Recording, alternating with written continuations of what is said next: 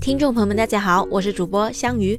欢迎收听三九医生说。这周听众野花金币提出的也是关于痤疮的问题，胸前、背部这些地方长痘究竟是什么原因呢？这周我们继续咨询了广州中山大学附属第六医院皮肤科副主任医师吴良才医生，下面让我们来听听吴医生的建议。痤疮呢，它是发生在毛囊皮脂腺单位的慢性炎症性皮肤病。那么好发于富含皮脂腺的一些部位，那么当然除了头面部位，也包括了我们的胸背部。那皮脂腺的这个分泌呢，确实也相对是比较多的，尤其是大部分年轻人又特别热爱运动，汗液啊或者油脂的分泌增加，如果是没有被及时的清洗疏导，然后就很容易堵塞毛孔。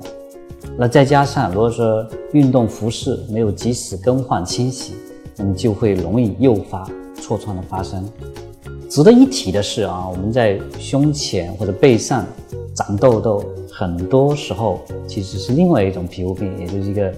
呃糠皮孢子菌性毛囊炎。糠皮孢子菌实际上是一种条件致病菌，它只有在免疫力低下或者比如系统应用激素的情况下，加上啊熬夜啊吃一些油腻的食物等等，那么就可以诱发这个马拉色菌的这种。感染增殖导致发病。感谢吴医生的回答，希望这期的内容能帮助到有这方面疑问的听众了。